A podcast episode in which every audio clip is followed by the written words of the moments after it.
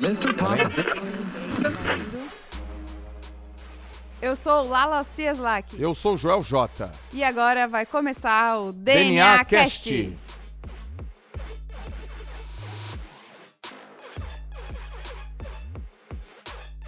Eu sou o Joel J. Eu sou Lala Cieslak. E agora vai começar mais um DNA Cast. Uhul! Você tá animada hoje? Tô. Por quê? Segunda-feira, gravação, né? Tá chegando, porque tá chegando tuas férias. Segunda-feira, gravação, dia do segunda do batom vermelho. Essa tá toda poderosa hoje, maravilhosa. Cabelo cortado. Cabelo cortado. Cabelo mais Mais leve. uma vez, tá falando isso. Mais eu, uma eu semana. falei outra vez isso? Sim, na outra semana foi quando eu cortei. Tá maravilhosa, maravilhosa. Olá, Las, qual é o assunto de hoje? O assunto de hoje é sobre resiliência. Tá, Mas antes da gente começar o nosso DNA Cast, nós temos que anunciar os nossos Patrocinadores. patrocinadores. Primeiro patrocínio, João Vicente, João Vicente and Company.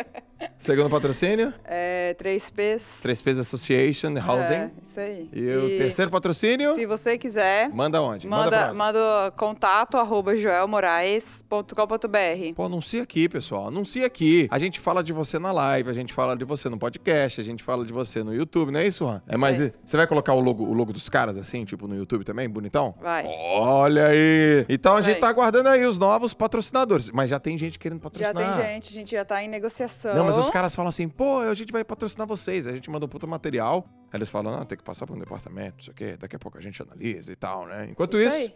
Já estamos no. Estamos que lá. episódio que é esse? Oitavo episódio. Oitavo, cara, oitavo Oitavo episódio, resiliência. Resiliência, hein? A gente tá muito bem. A Muito tá bem, mas ó, vamos falar mesmo profundamente. A gente fez um Vamos. roteiro muito legal aqui. Uma coisa que a gente também vai fazer no decorrer dessa live é falar de livros, de filmes e daqui a pouco eu falo do livro que, Que a gente a escolhe, ver. né? Que tem tudo a ver com a Isso aí. resiliência do meu amigo Rick Chester. Depois a gente fala um pouco desse livro aqui que foi aí publicado este ano, já é best-seller, foi publicado pela Buzz e a história do Rick é uma baita de uma história de resiliência, né, É isso aí. E pra você, Joel, o que é resiliência? Tá. O que é resiliência pra você? Primeiro, ah, o, conceito, o conceito tradicional né, de resiliência, o conceito é, puramente descrito de resiliência, é uma palavra que vem emprestada da física, né, que é a capacidade de um corpo se deformar e ele voltar ao seu estado normal. Então, esse, esse princípio físico é muito importante a gente destacar. Por exemplo, quando a gente estuda ciências humanas, é, por exemplo, quando a gente olha assim, músculos com viscoelasticidade, é também a mesma coisa, né? Quando um elástico ele se deforma e ele volta ao seu ponto normal. E a resiliência no- nas ciências humanas, vamos dizer assim, é quando a pessoa ela tem uma situação na vida dela que ela passa por uma dificuldade, que ela passa por uma adversidade, caiu, sacode a poeira e dá volta por cima. E hoje a resiliência é muito falada, muito, muito, muito falada mesmo nas empresas, nos- nas equipes, nos comportamentos, nos vínculos afetivos, humanos e também na vida, na vida adulta, na vida é, até na terceira idade, na vida das crianças, na escola, nos bairros. É muito falado sobre resiliência e hoje resiliência é um dos requisitos meio que básicos para as pessoas se manterem competitivas no mercado de trabalho e se manterem vivas nesse mundo de, de absolutas mudanças. Né? Então, resiliência é a capacidade de você cair e se levantar. E tem dentro da resiliência uma variável que é você cair e se levantar cada vez mais rápido, porque agora tem, tem um timing. Porque tem gente que cai e levanta e tem gente que cai. Na verdade, tem gente que quica, né, Lala? Sabe? Pum. Kika. É, isso mesmo. Só que, só que não é Kika Kika, né? Mas é Kika. Você. Pá, É, é, é Kika com K. Não é isso? Não, Kika com Q. Porque Q, Kika com K é a Que aí- A. Aí Kika assim, puf, e aí Kika. E pra você, o que que é resiliência? Resiliência pra mim é a coragem mesmo de você viver, porque na vida, Joel, a gente tem altos e baixos. O que não pode acontecer é a pessoa, né, pegando num gráfico, por exemplo, né, você olha ali a subida e a descida, você vê, dá ênfase naquilo ali, achando que aquilo ali é um, nossa, é um fundo do poço. Só que se você der um passo pra trás e continuar olhando esse gráfico, sabe, tirar o zoom do gráfico, você vê que é, às vezes essa descida que você tá achando que é uma descida, ela continua na, na crescente. Então, é, ter esse poder de olhar dessa forma, sabe? Que a vida ela vai te dar problemas, que ela vai te dar obstáculos e você tá ali pronto com coragem pra agir, pra continuar seguindo aquilo ali, seguindo o seu propósito, seguindo seu objetivo, seguindo o que você quer alcançar. Então, esses dias eu li, né, que coragem é o ato de agir com coração. E é isso, é você ter coragem pra você fazer o que você determinou pra ser feito. Então, a resiliência, ela nada mais é que você saber ter claro, a clareza de que tem momentos que não vai dar tudo certo. Mas que se você estiver dando o seu máximo, você estiver fazendo aquilo ali com amor, com paixão e com um propósito maior, com, né, não gosto muito dessa palavra, mas com um objetivo maior, você vai alcançar. Então. Não, mas peraí, cê, mas aí cê, isso não é resiliência só. É mais do que resiliência. É muito mais, né? é muito mais, porque é difícil você é, falar, porque tá, você o- falar caiu, levantou, é mais do que resiliência. É, É. resiliência, persistência, Isso, resistência. Isso, é tudo isso. É, é não ser vulnerável, né? E, e buscar Ou quando for vulnerável, continuar, Continuar. continuar. Então, pra mim é isso daí, sabe? Não existe um momento que eu falo, ah, qual o momento que você foi mais resiliente na sua vida? Eu não consigo pegar um momento separado que você foi mais. que eu fui mais resiliente, assim, é, são, é a somatória de tudo, né? Fala aquele momento, naquele, naquele instante eu poderia estar, nossa, foi muito difícil sair desse obstáculo, foi muito difícil levantar, foi muito difícil acordar e continuar. Mas aí, três dias depois acontece de novo. Então sempre vai ser pior, sempre vai ter outro momento, sempre vai ter alguém passando por aquilo ali, sabe? E ter a empatia também de conseguir enxergar no outro, entender que a dor do outro, por mais que você tenha passado por praticamente é o mesmo problema, não existem problemas iguais, porque a gente nós somos diferentes, né? A sua bagagem é diferente. Então, a resiliência é isso aí, é acordar todo dia e continuar, assim. Pra mim é isso.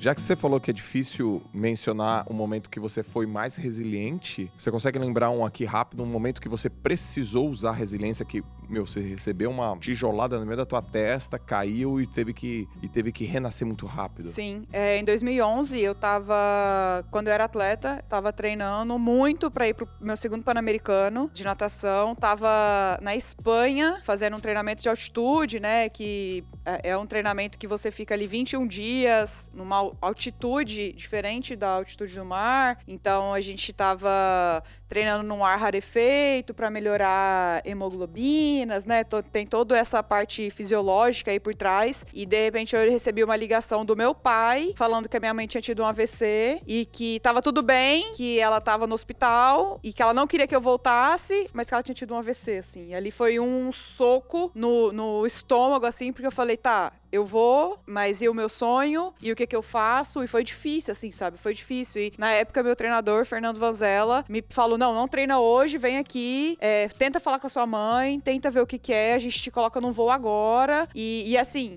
Ao mesmo tempo, né, você fala, ah, família, doença, é difícil. Só que eu sabia que em nenhum momento, se minha mãe acordasse desse AVC, ela ia me ver, ela ia ficar feliz porque eu tava ali, sabe? Porque ela sabia do meu sonho. Então, é muito complicado você, né, mexer com julgada? saúde. Você foi julgada? Alguém confundiu isso com. Eu acho, eu acho Ah, que fui julgada. pô, você é sem Pô, você tem que coração, ir- desnaturada. Isso, fui E julgada. aí? Você tem que ir, sabe? E aí eu, é, na- naquele dia, eu liguei pra um tio meu, que é médico, que é, que é clínico geral, e ele me atendeu assim, sua mãe tá bem, fica calma, eu tô indo pra lá, pode confiar em mim, qualquer coisa eu te dou é, notícias. E uma coisa que sempre foi muito claro na minha família é que a gente não ia esconder nada de ninguém, sabe? Porque eu saí de casa muito nova, eu tinha 15 anos. Então, é difícil, né, você tá longe e receber notícias assim, de repente você recebe uma notícia muito drástica de uma coisa que já tava acontecendo há alguns, alguns dias, há algum tempo. Então, era um princípio mesmo, a gente nunca esconder nada, nem meu, nem do meu irmão, nem da minha irmã, de ninguém, assim. E foi como aconteceu, assim. No primeiro momento eu quis voltar, eu quis pegar o primeiro voo, só que eu tava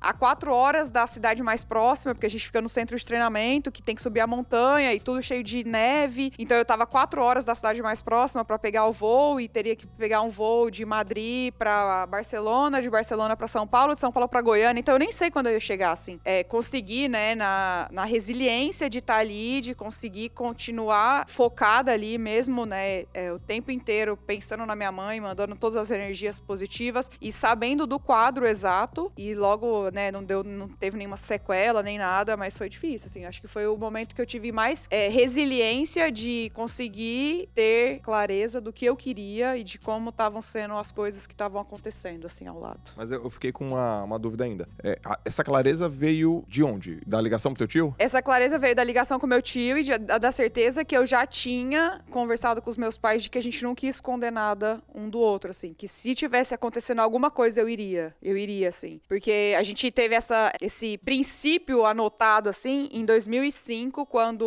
uma amiga minha morava nos Estados Unidos e o pai dela foi internado no Brasil. Ela morava nos Estados Unidos, ele estava no Rio de Janeiro. Ele foi internado e ele ficou uma semana internado e ela não sabia. E depois de uma semana ele faleceu. Ele teve uma complicação e ela simplesmente recebeu a ligação: seu pai morreu. Só que ele estava uma semana no hospital, ela tentava falar com ele, a família falava: não, ele saiu, ele saiu, ele não tá em casa. E queriam poupá-la de um problema, porque ela estava longe, porque não dava para vir. E de repente ela recebeu a ligação: seu pai morreu, volta. Então a gente, né, a partir desse momento, assim, que é até uma coisa que a gente tem também, né, de, de falar sé de sério, de não esconder, assim, de ter a empatia, porque eu não sei qual é a dor do outro, né? Então, assim, por mais que você queira o melhor pro outro, fala, porque às vezes o melhor que você acha não é o melhor que o outro acha. Comunicação aberta. A comunicação aberta, isso. E então, aquele momento ali em 2011, quando minha mãe teve um AVC, foi o momento mais crítico, assim, porque eu tava entre, né, de novo, entre o meu sonho e entre cuidar da minha mãe. Porém, tava meu pai lá, meu tio lá, os médicos lá, ela tava totalmente amparada, minha, minha irmã tava lá. Se eu voltasse, eu não poderia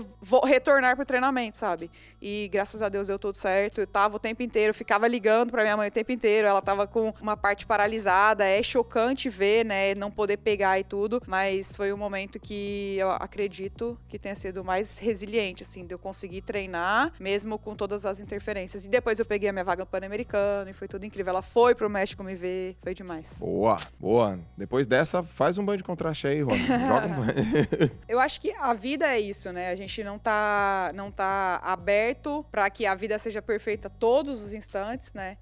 Então, eu que agora eu queria ver de você, Joel. Assim, eu tenho a minha história da natação, que foi a minha parte de, de resiliência mais, né? A história de resiliência da minha vida, que ali eu mostrei que ser resiliente é importante, acaba colhendo bons frutos disso. E eu queria ver de você, assim, na sua parte de esportista, quando foi, assim, o momento que você falou no esporte, o momento que você teve que colocar a resiliência em prova e, e mostrar, assim, e hoje você tem essa história de resiliência mesmo?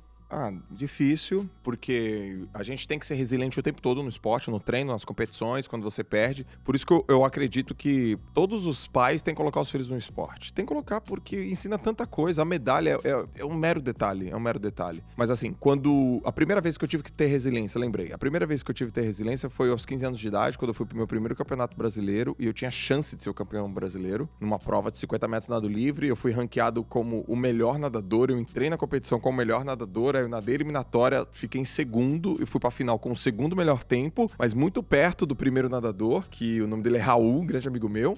Eu tinha certeza que eu podia vencer a prova e eu fiquei em quarto. E eu piorei meu tempo, piorei minha marca, eu fiquei em quarto e eu lembro, eu tinha 15 anos de idade, lá em Curitiba, eu sentei e comecei a chorar muito, muito, muito, muito, muito, muito. Parecia que o mundo tinha acabado. E aí um amigo meu, o Leandro Matsumoto, tocou em mim, me chama de nego, né? Nego, bora, tem revezamento. Bora, tem revezamento. A gente tem revezamento agora, a gente tem revezamento. E minutos depois a gente foi campeão brasileiro de revezamento. Minutos depois.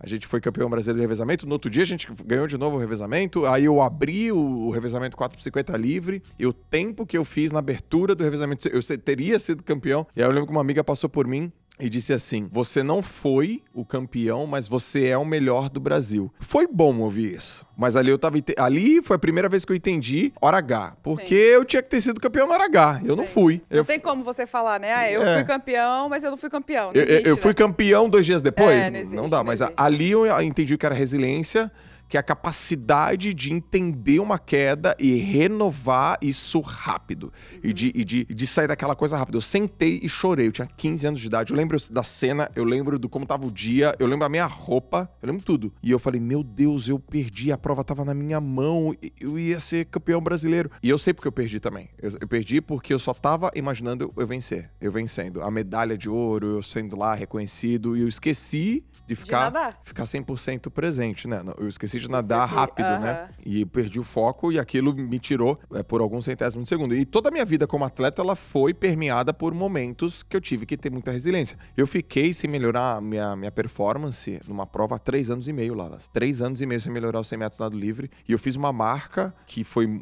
foi muito forte no Brasil. Pouquíssimas pessoas na história do Brasil fazia, né? No 100 metros nado livre. E, eu, e aquilo me assombrou e eu não conseguia performar de novo. Eu achei que era sorte. Então eu tinha que ter resiliência o tempo inteiro, que é até um pouco de resiliência e antifragilidade. Sim. Eu acredito mesmo, mesmo que todo pai, toda mãe tem que colocar o filho no esporte.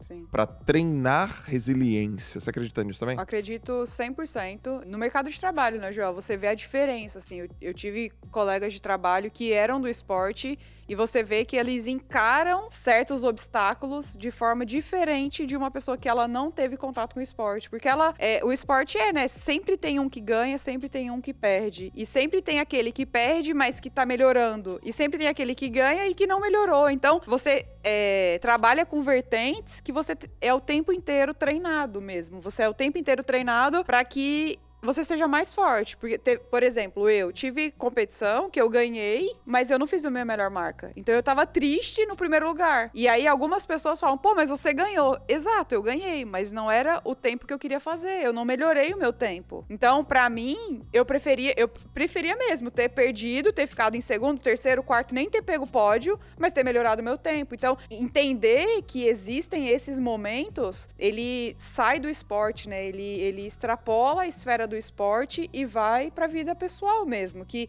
tem dia que você não tá bem, tem dia que você não conquista o que você tem que conquistar, tem dia que não tem aquela promoção que você espera e você é o melhor e você dá o melhor de si, você é proativo, você é tudo que uma pessoa espera numa empresa, por exemplo, e não chega o resultado. Então, continuar, continuar, continuar. É isso aí, o esporte ensina isso, né? É e como defende... desenvolver, Joel? Como desenvolver uma resiliência, assim, no seu ver? Como é que eu tenho que fazer? O que, que eu tenho que fazer? Quais são os passos, assim, para eu desenvolver a resiliência? Tá, então você já parte do princípio que dá para treinar ela, né? Eu concordo 100%. Tá, eu ótimo. concordo. Eu acredito, Lalas, que. Lógico, eu não quero aqui criar uma fórmula da resiliência, até hum. mesmo eu não tenho, mas a gente lê um livro aí de uma pós-doutora sobre o poder da resiliência. A gente sabe que existem alguns padrões, mas eu, eu acredito que um pilar para treinar resiliência é se expor. É você sempre se expor. Enquanto muitas pessoas elas fogem da, do impacto, do embate, do teste, da exposição, o que vai realmente treinar sua resiliência é se expor, é realmente falar, é realmente, pô, é você lá fazer uma apresentação de, um, de, um, de uma palestra, de um, de um TCC, você apresentar um projeto numa reunião, você falar em público, você realmente. Aquela pessoa que pega os stories, né? Pega o celular e começa a fazer um stories mostrando seu próprio rosto, ela vai treinando sua resiliência, ela vai treinando se expor e a partir de uma, ela toma uma, uma porrada, ela cai e ela levanta e isso também a gente até colocou aqui como pauta, que é muito próximo à antifragilidade, que é o conceito proposto, é uma palavra que não existe, ela foi cunhada pelo Nassim Taleb, que enquanto a resiliência você cai, levanta e volta para o mesmo estado, a antifragilidade você toma uma porrada e você fica ainda mais forte. No livro Antifrágil ele fala muito sobre isso. Só que eu não quero aqui falar que antifrágil é melhor do que resiliente. São duas coisas diferentes e são duas coisas que a gente precisa. Em alguns momentos a gente precisa ser antifrágil. Em outros momentos, a gente precisa ser resiliente. Então, você está aqui num estado de absoluto controle. Você está focado. Acontece uma situação, você cai, você tem que voltar, você tem que voltar para aquele estado. Você não precisa voltar mais forte. Você tem que voltar para aquele estado de absoluto controle, de foco e de presença. Isso é treino. Então, a melhor maneira pelo menos para começar a treinar a resiliência, ao meu ver, é se expor. Ao invés. Tem muita gente que fala assim, poxa, o impacto é ruim. O impacto é bom. O que é ruim é o excesso de impacto. Mas até para os ossos, um osso ele se solidifica, ele calcifica, ele fica mais forte pelo impacto. Muitas pessoas elas fogem do impacto, elas fogem do embate. E aí que tá. A pessoa que é resiliente é a pessoa que se expõe. Só acerta no gol quem chuta. Quem chuta a única pessoa que não erra é aquela que não tenta.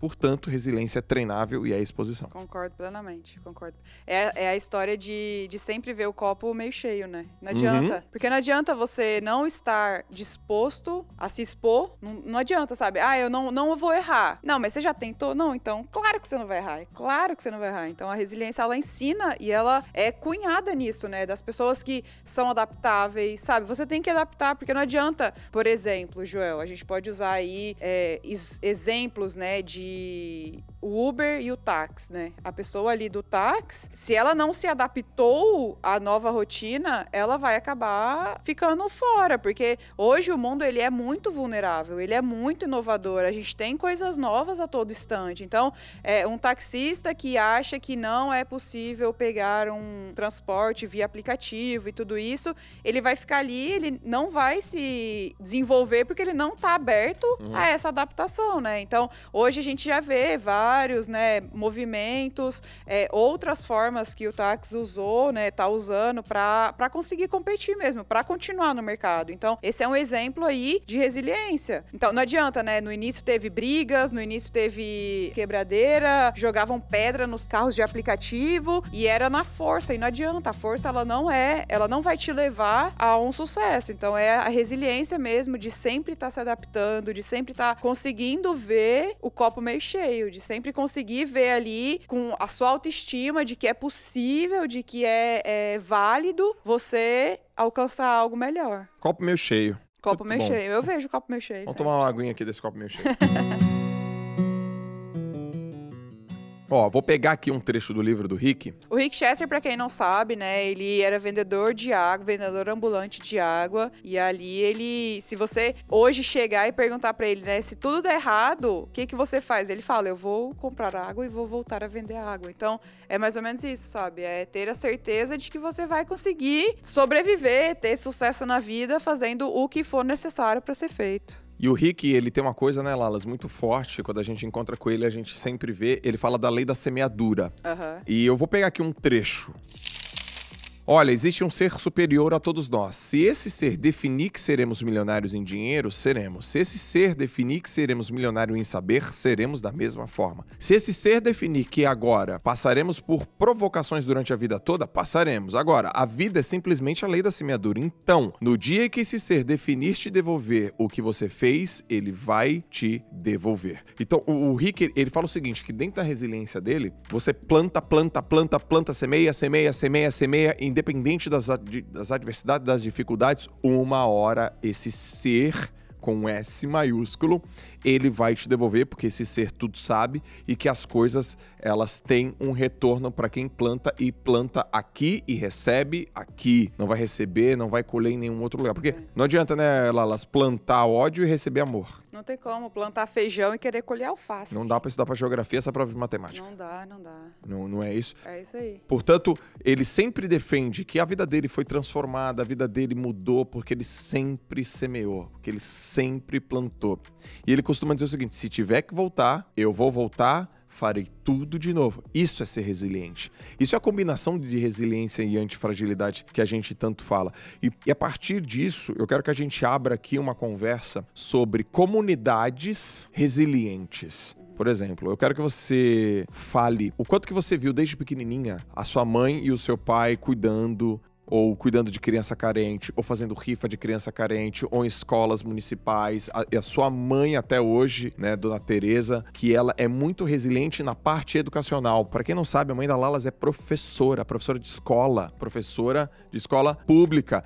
E numa comunidade que numa, numa escola que tem que vira e mexe tem que passar fazer por rifa fazer pra, rifa. Porque não tem dinheiro para o lanche das crianças. Então como é que foi você material. ver essa questão da tua mãe e do teu pai sendo resilientes na comunidade comunidade e na escola? Porque daqui a pouco também quero falar e irei falar da minha experiência de comunidades resilientes onde eu trabalhei lá no Instituto Neymar. Acho que a, a comunidade, Joel, ela. As pessoas. O ambiente que você vive, né? Porque é, pegando, né, um, eu tava procurando na internet a pessoa, um dos ícones mais resilientes do mundo, assim, é Nelson Mandela. Uhum. E ele ficou preso, né? E aí algumas pessoas falam que dentro de uma cadeia é tudo difícil, você acaba entrando, você acaba se misturando ali com as pessoas que matam né? As pessoas que estão ali para furto e essas irmandades aí, você vê que não é bem assim, sabe? Que quando sai, existe sim, não é porque você tá num ambiente ruim que você é ruim. Não existe isso. Você é o fruto do seu ambiente, sim. Só que você consegue se blindar, você consegue é,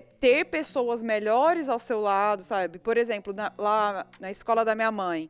A escola da minha mãe, as professoras, quando existe um dia das crianças, um Natal, é, que as, as crianças formam ali no quarto ano, que elas vão sair, elas não esperam que o governo dê dinheiro para fazer uma festa, elas se movimentam, elas se unem, elas fazem aquilo ali, é um ambiente legal para as crianças, porque elas sabem da importância disso. Então, é, existe rifa, né? Quando eu nadava ainda, que tinha uniforme da seleção, a gente rifava é, uniforme da seleção, uniforme de clube, já peguei com o Thiago Pereira, camisa autografada, já peguei com o César Cielo, camisa autografada, e a gente rifava isso para ter uma renda maior para a escola, para que a escola pudesse é, dar para aquelas crianças ali uma ida num clube, sabe? A gente via crianças falando que nunca foram numa piscina, porque é, é numa comunidade bem carente, assim. Então, viam é, crianças comendo cachorro quente e tomando refrigerante, e aí algumas pessoas dizem, ah, mas não tem que dar isso. Sim, porque naquele momento elas precisam disso, sabe? No dia das crianças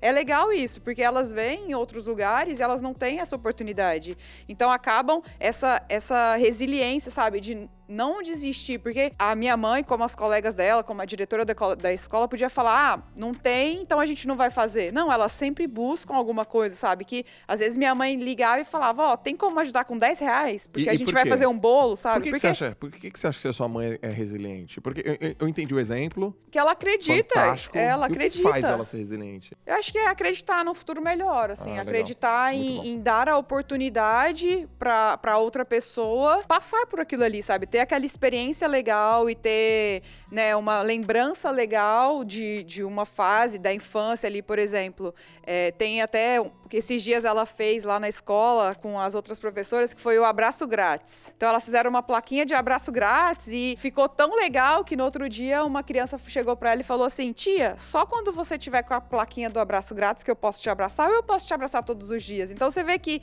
às vezes não é nem dar alguma coisa, né? Hoje as comunidades, né? Hoje o, o mundo, ele tá necessitando de carinho, de atenção, de escuta, e isso é ser resiliente ser resiliente porque você sempre acredita num futuro melhor. Sempre acredita no futuro melhor. Sempre acredita que você pode fazer diferença. E não é assim, eu vou guardar dinheiro para eu doar no final do ano porque eu acho que 10 reais é pouco. Não, 10 reais já é muita coisa para alguém, sabe? Vai lá, compra um, um sanduíche e dá para alguém que tá precisando. Então, a resiliência mesmo de acreditar no mundo melhor, eu acho que é tem que estar tá dentro de cada um, sabe? E não só resiliência de você passar pelos momentos seus, pessoais, mas a resiliência de acreditar no mundo melhor. Assim. Eu adorei isso aí que você falou. Eu acho que é isso. Eu concordo, porque a pessoa resiliente, ela acredita. Sim. E ela tem esperança, ela tem fé. Aliás, no livro O Poder da Resiliência, ele fala disso, né? Compaixão, é. esperança e fé. Que, que compaixão, amor próprio. É, que compaixão é diferente de empatia, né? Uhum. Que empatia você acha que você tá sentindo a dor do outro, só que a compaixão é entender que o outro sente uma dor diferente da sua, que pode ser maior, pode ser menor, mas entender, simplesmente entender que existem dores e que as pessoas elas passam por momentos turbulentos na vida dela. Cada um tem uma barra, né? Cada um tem um problema e isso é muito bacana. Eu concordo. Quando eu trabalhei lá no Instituto, Instituto Neymar. Isso, conta como foi, como foi a sua experiência lá. Eu também vi a comunidade que muito resiliente, muita dificuldade, pessoas com problemas sanitários, problemas, pessoas com problemas de, de drogadição. Então, uma criança, o pai estava preso, uma mãe ela usava droga, uma criança morava numa casa que tinha 15 pessoas e ali o saneamento não era tão adequado, e ela tinha 11 anos anos e não sabe ler. E, uh, tinha droga na frente dela, na esquina tinha uma boca, tinha uma chimboca lá, não sei qual é o nome disso. Isso era um, um baita de um problema. Então tinha um menino com walkie-talkie de um lado, tinha outro menino fumando um baseado do outro, os moleques tudo menor de idade. E essa resiliência de atravessar aquela parte e seguir até o instituto, com o uniforme do instituto, que faz isso até hoje, faz isso muito bem. O que que, o que, que acomete? Então, eu vou pegar o teu exemplo, que foi de acreditar, e vou adicionar um outro elemento, que é a influência de pessoas, do professor. É o exemplo que você você vê em casa, o exemplo que você vê na escola, o que transforma uma pessoa resiliente. As pessoas, as crianças, sobretudo, elas, elas carecem de exemplos positivos. Por que, que eu tô te dizendo isso? Eu tenho 38 anos, você sabe, eu não sei se todo mundo sabe, mas eu vou nos eventos, vou nas palestras, vou nos seminários, vou nos congressos. Hoje mesmo abri meu Instagram, tinha um pai me mostrou uma imagem que ele deu de presente para a filha dele o meu livro. E ela vai abrindo, ela pega, nossa, como estar, permanecer e viver 100% presente. Ela tinha 10 anos. Uhum. Então, você serve de exemplo exemplo, você serve de referência e cada vez mais esse exemplo, essa referência, faz com que uma criança seja resiliente. Sim. Então ela cai e ela levanta. Por quê? Porque alguém tem, tá olhando. Ela cai e ela levanta. Por quê? Porque alguém confia em mim. Outra coisa, os pais têm que ser resilientes, porque mesmo eles com dores, mesmo eles sofrendo, mesmo eles passando por dificuldade, o filho tá olhando. Com certeza. E o filho precisa dele. É uma coisa que eu sempre falo, né, Lalas? Colo... Quando eu faço os exercícios aqui, né? Coloca na cena, coloca nesse nessa, no teu campo visual as pessoas da tua família. Porque caso você pense em desistir, a tua família, o teu filho, o teu sobrinho, o teu neto, o teu primo, a tua mãe, o teu pai, o teu esposo, tua esposa, vai fazer você levantar. Ou seja, o exemplo. Tanto quando você é o exemplo, tanto quanto você recebe exemplo de outras pessoas. Portanto, concordo quando você fala acreditar que o país vai melhorar e ver exemplos positivos. O que, que eu acredito também, Lalas? O mundo não é ruim, as pessoas não são ruins. É, às vezes eu entro na internet e vejo assim: o, o Brasil é um lixo. Não, o Brasil não é um lixo. Não, não é mesmo. As pessoas no Brasil são preguiçosas. Não, as pessoas não são preguiçosas. Ah, o Brasil é um país de pessoas que só querem fazer o jeitinho brasileiro. Não, não concordo. Você tá pegando uma amostra e extrapolando para todo mundo. Eu conheço pessoas incríveis, que são exemplos, que são batalhadoras, que são honestas, que são estudiosas, que não fazem do jeitinho brasileiro e que são puta resilientes. Meu pai é nordestino, minha mãe é nordestina, a família toda dos meus pais é do, do interior de Sergipe e eles são muito resilientes. Meus tios resilientes, meus avós resilientes, meus primos resilientes. Você também, sua família, seus tios, seu pai, sua mãe, seus irmãos, como qualquer outra família que é super natural. O brasileiro, por si só, ele é puta resistente. O, o problema é que a gente pega um- uma exceção da regra, Exemplos totalmente ao contrário, né? Errados, e- e- um outlier, aham, que aparece na mídia. e transforma isso em padrão. Não é. Não é, não é. Então, o Brasil, ele precisa realmente ter essa lucidez, mas tem muita, muita gente, muito brasileiro aí ajudando calado, ajudando nos bastidores, ajudando no um a um. Eu não, eu não sei exatamente hoje, mas quando eu pesquisei, se você ter uma ideia, eu lembro que tinha aí, eu acho que mais ou menos umas 300 mil entidades sem fins lucrativos no Brasil. Cara, é entidade pra caramba. São pessoas que doam o seu tempo, doam a sua energia, doam realmente anos da sua vida em prol de educação, em prol de água, em prol de comida, em prol de animal, em prol de eh, esporte, em prol de eh, terceira idade. As pessoas fazem isso com resiliência. Você acha que não tem dificuldade? Então, eu sou um cara otimista realista. Também. Eu não sou um cara realista pessimista. Olha, deixa eu te falar a real, o Brasil tá uma droga. Não. Ou- ou então o Brasil assim, tá né? melhorando. É. Na, minha percep- na minha perspectiva, tá melhorando pra caramba. E eu só olho pras coisas que realmente fazem eu acreditar nisso. Eu não vejo coisas que fazem eu perder minha capacidade de ser resiliente. Que tem umas máximas, assim, né? Que, por exemplo, a gente faz o 3P social, né? Que é uma doação, às vezes de roupa, às vezes de comida, às vezes de tempo.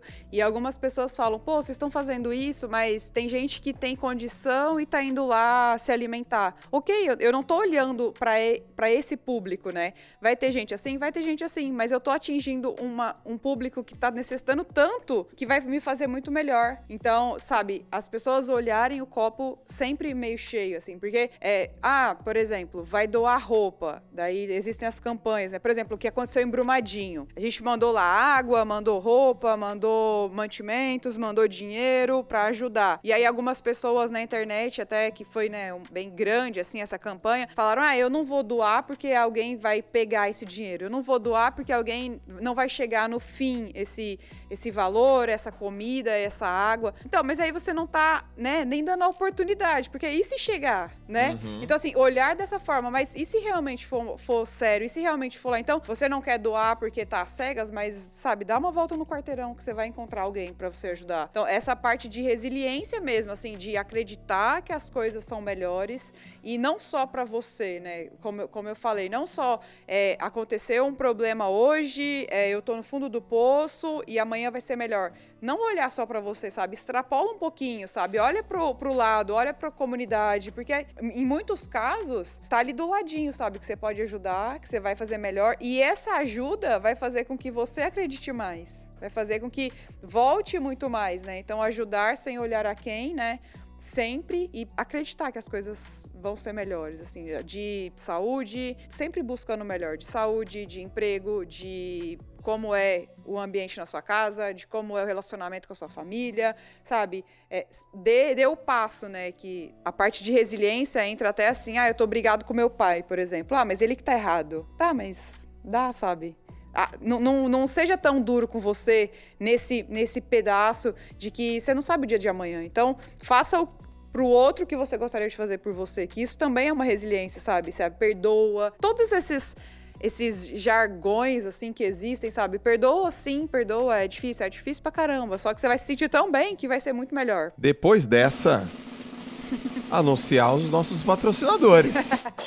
Novamente. Vamos fazer intervalo. Intervalo. Depois dessa, depois dessa aula de empatia e de realmente compaixão da Lalas, Vamos anunciar nossos patrocinadores. Primeiro patrocinador do, desse podcast, número 8, Little, jo Little Johnny. João Vicente, que está calminho ali, entendeu? Tá brincando. Então, ele é um patrocinador. Nossa, o João já tá andando? Já. João tá aqui, né? Chegou ah, aqui. já chegou andando aqui. Olha só. Se você quiser patrocinar nosso podcast aí, só entrar em contato com a gente, contato arroba joelmorais.com.br.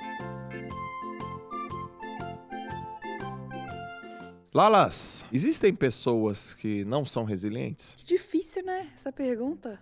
Eu não conheço, assim, eu conheço algumas pessoas que são cabeça duras, que é diferente, tá. que vai fazer as coisas, vai ir contra a parte de levantar no outro dia e continuar fazendo a mesma coisa e que em certo momento acabou se despertando, acabou uhum. deixando de ser cabeça dura porque viu que não adiantava. Então sabe? todo mundo pode ser. Eu acho, eu acho que sim, acho que é do ser humano isso, Joel. Eu também acho. Eu, eu acho não acho, é não, tenho certeza. É. Portanto, eu considero que resiliência é uma capacidade. Concordo, uma Você capacidade. desenvolve sim. uma habilidade que você constrói dentro de você. Porque veja, se você convive com pessoas resilientes, sim. se você vê atitudes, é, você vê numa adversidade uma atitude resiliente, você modela aquilo. Você se transforma naquilo. Você tem uns comportamentos baseados naquilo.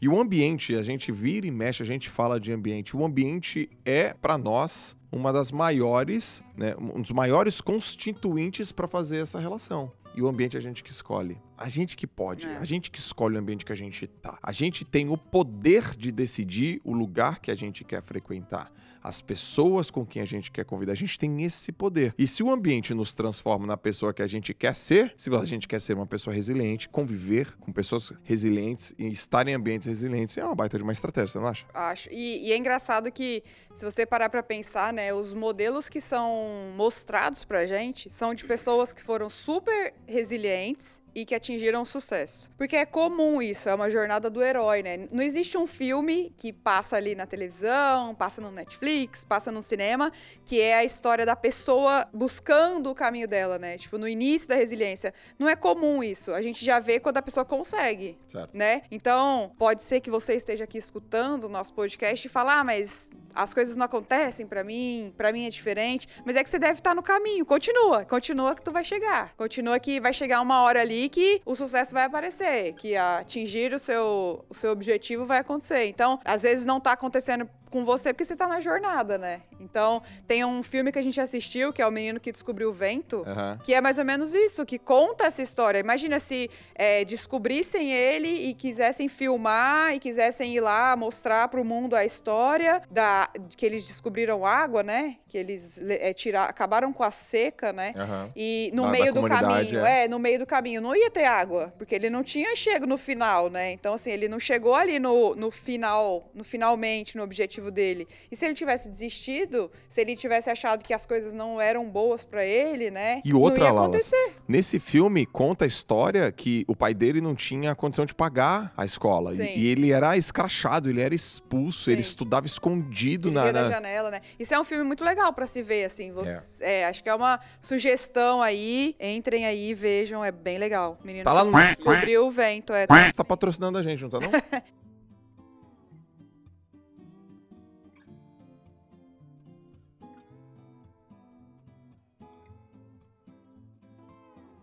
Pô, pegando aqui um pouco de filme, um filme que eu vi que conta muito a história de uma professora, chama Os Escritores da Liberdade. E é um filme de uma história real de uma professora, que ela era casada tal, ela tá passando por uma crise meio que de mudança de, de, de carreira. E aí ela vai pra escola para dar uma aula, a escola é pública, um, um bairro pobre, e ela tem muita, muita, muita dificuldade realmente de dar aula. Eu lembro que tem uma cena que ela coloca, acho que até um colar ou um brinco, e as pessoas olham para ela, e ela tem que se reestruturar e se ressignificar o tempo adaptar, todo. Se adaptar? Resiliência, resiliência. Resiliência. Tem filme aqui, por exemplo, Sociedade dos Poetas Mortos, Sim. que fala sobre resiliência. Tem.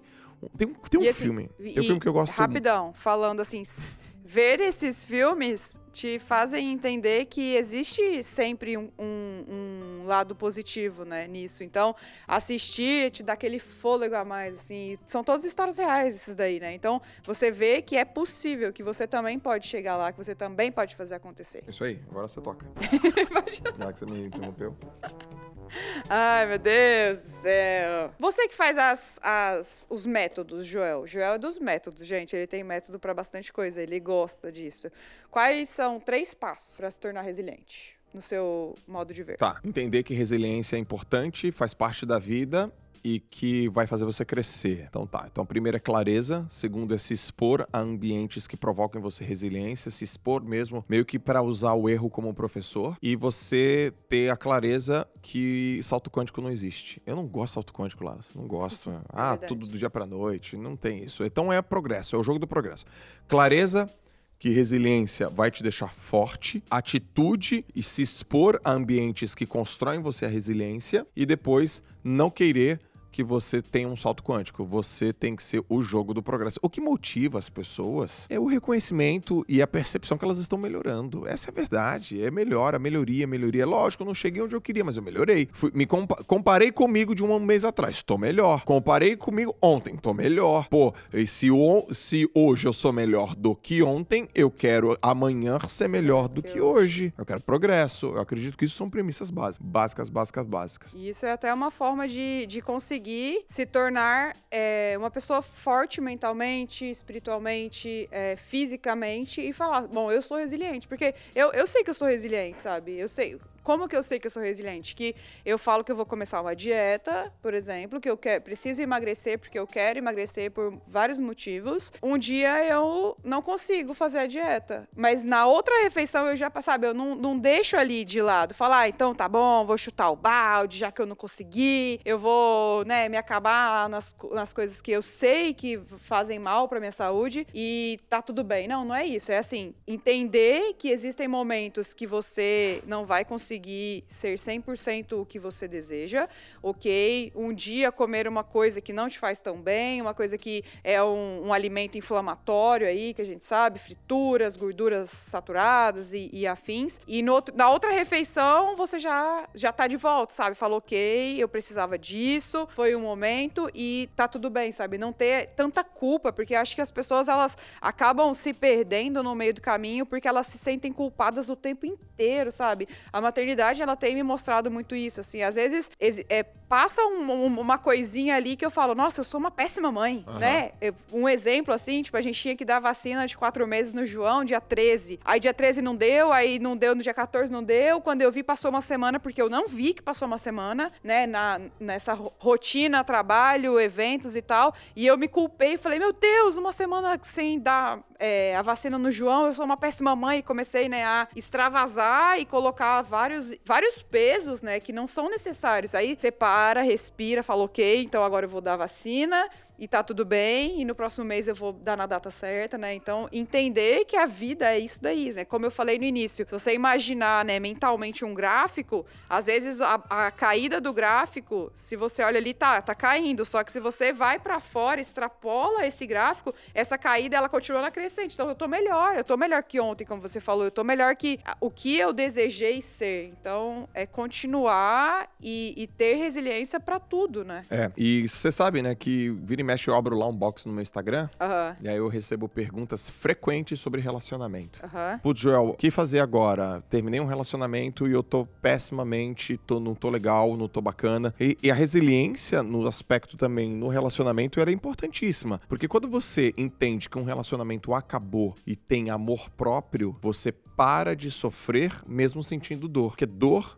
é uma coisa que é inevitável, mas sofrimento é escolha. E aí você conclui, você encerra ciclos. Existem ciclos e os ciclos se encerram para várias áreas da nossa vida, sobretudo num relacionamento afetivo. Então, quando alguém chega para você e fala: "Olha, não gosto mais de você, encerrou, eu quero separar, eu quero terminar, eu quero seguir minha vida, eu gostaria que você seguisse a sua também, foi muito bom enquanto durou". E a pessoa tem amor próprio, ela é resiliente, mesmo na dor, mesmo na ausência, mesmo nesse, nesse processo doloroso, a pessoa fala: "É, eu entendi de maneira lúcida, de maneira adulta, de maneira clara que acabou. Isso é um exemplo de resiliência. A pessoa, ela tá dolorida, talvez ela esteja se sentindo absolutamente sozinha, absolutamente perdida, e ali talvez ela en- encontre uma, é, vamos dizer assim, um motivo para falar assim, tô no melhor momento da minha vida, tô no momento que eu vou crescer, tô no momento que eu vou subir, porque eu entendi que mesmo na dor existe ganhos. Eu tenho um amor próprio, eu encerrei o meu ciclo e eu vou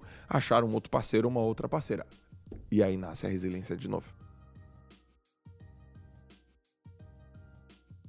E, e é maluco, né? Que se a gente for parar pra pensar, eu sofri muito com o término do meu relacionamento. Você também sofreu muito com o término de um relacionamento. E se a gente não tivesse sido re- resiliente e passado, né? Até porque não existe outra opção, né? Você tem que acordar no outro dia e solteira e solteiro Tá, e mas, ok. ó, mas calma. Tem, não, não existe outra opção, mas tem gente que acha que Exato, existe. exato. E fica, E e, fica mastiga, dor, e isso, amassa, e fica ali. Então, pô, E a gente não teria se encontrado se a gente não acreditasse que existe, sim, é, que sorte. Lalas. algo maior. Você é sortuda, hein, mulher? Você, né? Lalas, você é muito sortuda.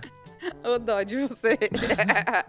que sortuda. De, eh, que existe sim, com a vontade, né, de querer melhor, com a vontade de, de ser melhor, principalmente, você ter um futuro feliz e tudo isso. Então a gente entrou nesse mérito aí de relacionamento, mas isso existem para várias outras coisas, né? Trabalho também é assim, às vezes conheço pessoas que são demitidas e que logo depois, meu Deus do céu, o que, que eu vou fazer? E quando para pra pensar, fala, é, realmente, aquele trabalho nem era tão legal e você encontra um, um, um trabalho, um emprego muito melhor, que você é muito mais feliz e, e afins, assim. Acho que no final das contas, no frigir dos ovos, resiliência é uma capacidade que todo mundo pode desenvolver. Concordo. Eu acredito que é inerente, Lalas. É inerente. Porque quando não existe mais nenhuma opção na vida, a pessoa se torna uma pessoa resiliente. Olha, ai meu Deus, minha vida tá ruim, eu não consigo fazer mais nada. Mas pensa, só tenta eliminar todas as opções. O instinto de sobrevivência do ser humano é tão forte que a pessoa ela fica resiliente, ela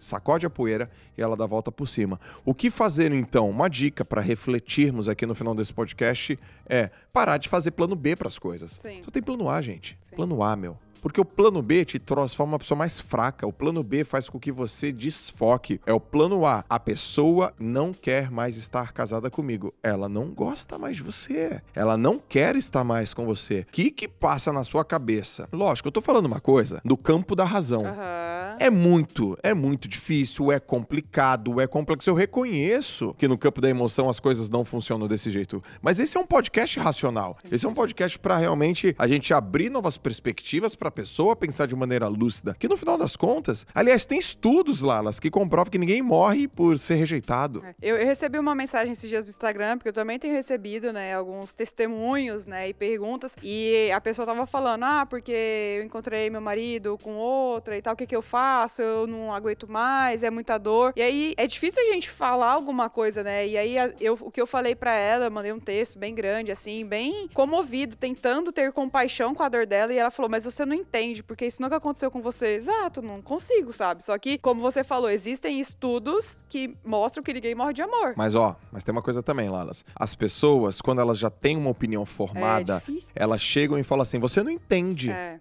Você não entende, porque isso nunca aconteceu com você. São duas coisas. Primeiro, quem falou que nunca aconteceu comigo? Segundo, por que que você acha que eu não entenderia? Talvez eu tenha uma outra dor. Então, a pessoa, ela, ela, às vezes, ela quer ouvir uma coisa.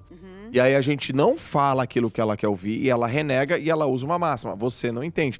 Que no seu subconsciente é só um mecanismo de proteção e de defesa. Não, pô, cuida de mim, olha para mim, me dá uma atenção e assim por diante. E a resiliência, ela, ela necessita, ela exige que a gente tenha uma força acima da força que a gente tem naturalmente, geralmente, pra gente continuar a caminhar mesmo que, né? É, apesar de, apesar da dor, apesar da ausência, apesar da perda. Quando eu fui demitido pela primeira vez, eu fiquei 30 minutos olhando para a porta de vidro do RH da empresa e eu falei: e agora? O que eu vou fazer da minha vida? E eu fui resiliente. Sabe por que eu fui resiliente? Porque eu não tinha nenhuma outra opção. Outras vezes eu fui muito fraco e muito frágil. Lá no começo dos relacionamentos que eu tive, uma menina chegou para mim e falou: Cara, eu não quero mais namorar você. E eu falava: Meu Deus do céu, por que não? Por que não? Por que não? Ali eu não fui resiliente. Porque eu construí na minha cabeça plano B, plano C, plano D. Não, vai dar um jeito. Ela vai entender, ela vai fazer, eu vou reconquistar. E às vezes, não, não vai reconquistar. Uma vez eu aprendi, uma vez eu ouvi do, do, do Altamiro, que foi meu grande líder lá no Instituto Neymar, que ele falou o seguinte: às vezes persistir é ficar, às vezes persistir é sair. Hum. Às vezes persistir é continuar. Às vezes persistir é parar. Então, quando você para, você também está persistindo, parando. Isso é filosófico, isso é bacana, isso é importante para as pessoas pensarem. Muito bom, muito bom. Acho que foi um, um, podcast de conteúdo mesmo, né? E de fazer com que a gente pense, porque você falando aqui, eu fico pensando em vários momentos da minha vida. Eu falo, nossa, eu fui resiliente ali, aquele ali eu não fui tão resiliente assim, aquele ali eu poderia ter sido melhor, mas em toda, né, juntando tudo e colocando numa caixinha, a vida premia quem segue em frente. A vida ela, a vida é de quem arrisca. Como é. eu gosto de dizer, a vida é de quem arrisca, gerenciando os riscos, sabendo exatamente o que você está fazendo, mas arriscando, porque sempre dá, né? Tem um, um gerente meu que uma vez falou, o Wagner, falou assim: Tô todo mundo aqui dando 100%, né? Estava trabalhando bastante, estava para entrega do navio, todo mundo aqui dando 100%, né? Todo mundo, aham, todo mundo acabado, cansado. Sim, num domingo assim. E ele falou: "Exato, só que eu preciso que vocês me deem 105%". E todo mundo fez e deu certo, a gente entregou o navio quando tinha que entregar. Então, sempre tem um pouquinho a mais, né? E essa capacidade de enxergar dessa forma, sabe, que você sempre pode dar um pouquinho mais. E o pouquinho, pouquinho, pouquinho, quando você vê você está fazendo uma coisa extraordinária, incrível, que acho que é a beleza da vida. Muito bom. Gostou? Gostei. Eu também gostei. Mandem os comentários pra gente, mandem e-mails, mandem é, dicas também. Eu tô adorando receber todos os feedbacks aí, de verdade. Tá sendo muito legal mesmo. Tá sendo legal. muito massa. Eu também tô muito feliz, feliz em fazer esse podcast contigo. O assunto é bom, a turma toda acompanha, a turma toda tem gostado. Pessoal do Instagram, um beijo para vocês. Vocês são importantíssimos para nós a energia, essa troca. A gente sempre fica aqui olhando a turma. É isso aí, gente. Resiliência é uma capacidade. Às vezes, persistir é ficar. E às vezes, persistir é sair. Um beijo grande para vocês. Um beijo. Valeu, eu beijo, sou o Joel J. Lala Cieslak. E esse é o DNA Cast. Valeu, galera. beijo. beijo.